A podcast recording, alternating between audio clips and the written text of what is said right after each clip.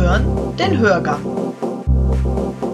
Martin Burger begrüßt Sie zum neuen Podcast von Springer Wien. In Zeiten von Corona sind elektronische Patientendaten in Gefahr.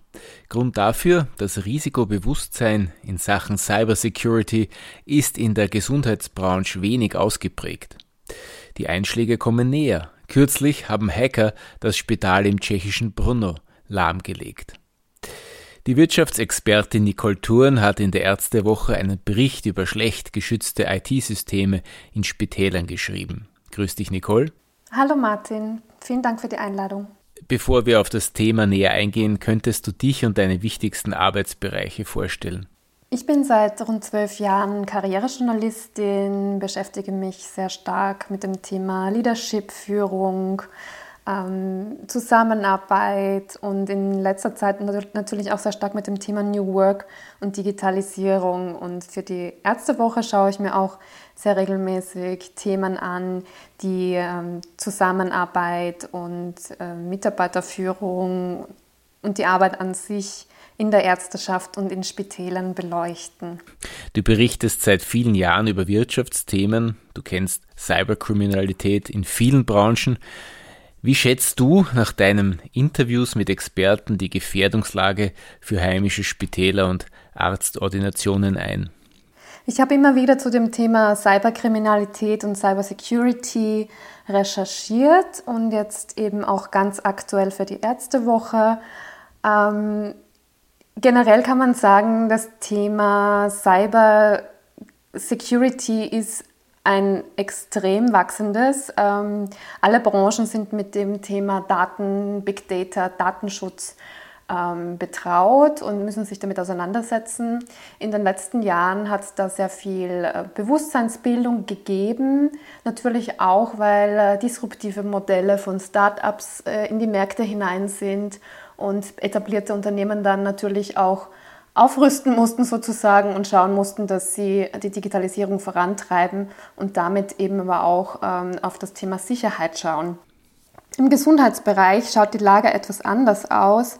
Da gab es diesen Digitalisierungsdruck nicht so stark und ähm, das sagen jetzt auch Cybersecurity-Experten, dass ähm, es immer wieder Fälle gibt, äh, wo Gesundheitsdaten geklaut werden, wo ähm, bestehende EDV-Systeme mit Trojanern oder mit Malware ähm, unterlegt werden und äh, attackiert werden.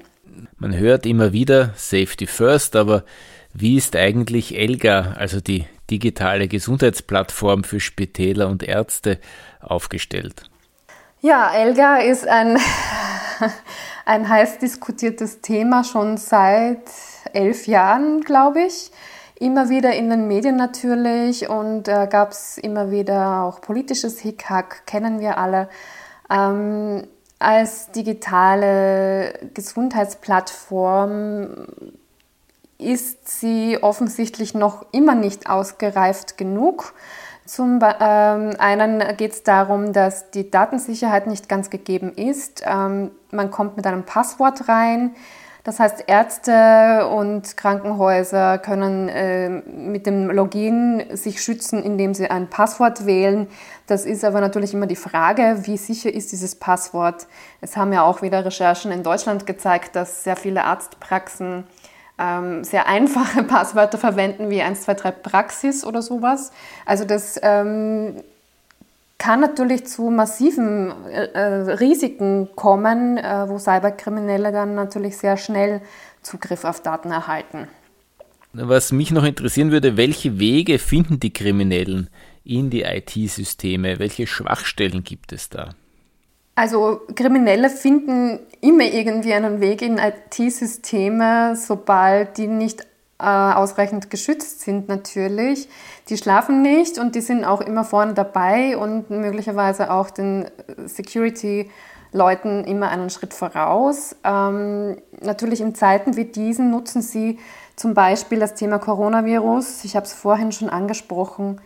Ähm, es wird einfach ausgenutzt, dass Menschen sich informieren wollen, weil sie Angst haben und mit Phishing Mails zum Beispiel gearbeitet, wo ähm, Landkarten zum Coronavirus äh, zum Download angekündigt werden und in Wirklichkeit hat man dann Malware, die sich installiert und die Daten raussaugt aus dem Computer und aus dem System. Also es geht wirklich darum, da auf der Hut zu sein. Schwachstellen gibt es auch sonst noch natürlich, äh, wenn man Krankenhaussysteme anschaut.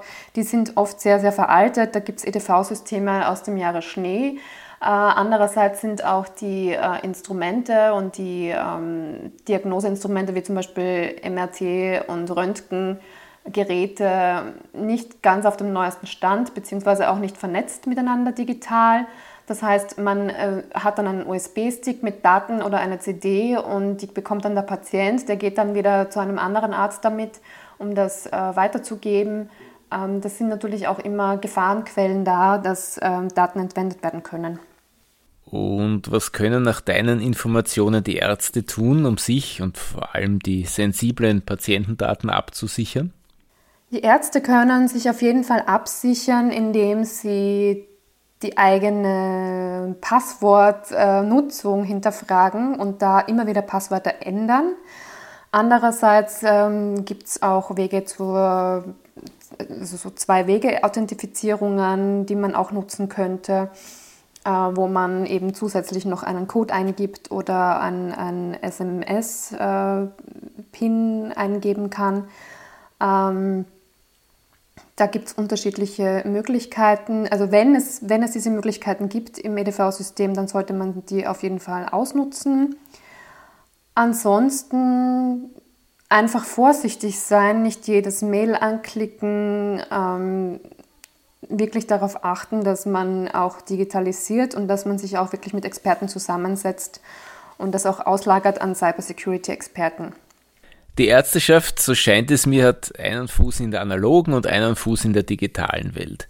Wie lange wird dieser Zustand noch andauern? Ja, der analoge und der digitale Teil der Arbeitswelt, die ähm, sollten natürlich immer mehr miteinander verschmelzen.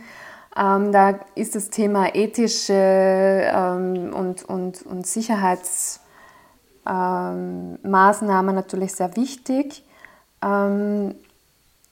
Der Zustand, dass man jetzt in einer analogen Welt ist und in einer digitalen, den wird es natürlich immer geben.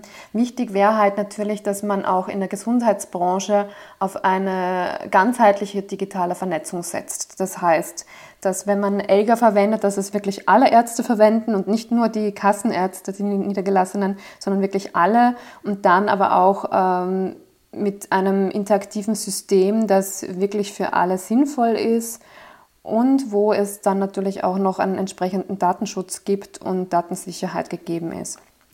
Also wie lange der Zustand noch dauert, bis 2022 soll ELGA ähm, flächendeckend ausgerollt sein in Österreich. Ähm, ich glaube, es gibt dann noch einiges zu verbessern und es wäre natürlich auch angebracht, dass die Stakeholder da auch ähm, ein bisschen vielleicht ähm, agiler miteinander arbeiten und lösungsorientierter und ja, also das äh, wäre wahrscheinlich wünschenswert. Du hast mit Spezialisten für Cybersicherheit gesprochen, aber auch mit Menschen, die sich intensiv mit E-Health in Österreich befassen. Welche neuen Entwicklungen gibt es da? Es gibt sehr wohl neue Entwicklungen, die aus Einzelinitiativen auch entstehen und entstanden sind. Zum Beispiel die MedAkte äh, wurde von Austrian Health gegründet. Der Herr Dr. David Gabriel hat sich da sehr ins Zeug geschmissen, um eine Patientenakte für seine Patienten und, und auch für Patienten von Privat- und Wahlärzten ähm, zu etablieren, die ganz viele Dinge enthält, also zum Beispiel Videochat mit dem Arzt, man äh, kann äh, Befunde hineinspielen als Patient, man kann das als Arzt dann abrufen. Ähm, das, sind, das sind schon äh, Möglichkeiten da. Diese Medakte wird in den nächsten Wochen ähm, online gehen quasi. Und es gibt auch ähm, andere Softwarefirmen, die sich mit dem Thema Gesundheits- und Krankengeschichte des Patienten und damit verbundener Digitalisierung auseinandersetzen. Also da werden wir natürlich noch einiges hören. Das war Nicole Thurn, Wirtschaftsjournalistin und Podcastmacherin. danke fürs Kommen. Ich danke auch vielmals. Und Ihnen danke fürs Zuhören.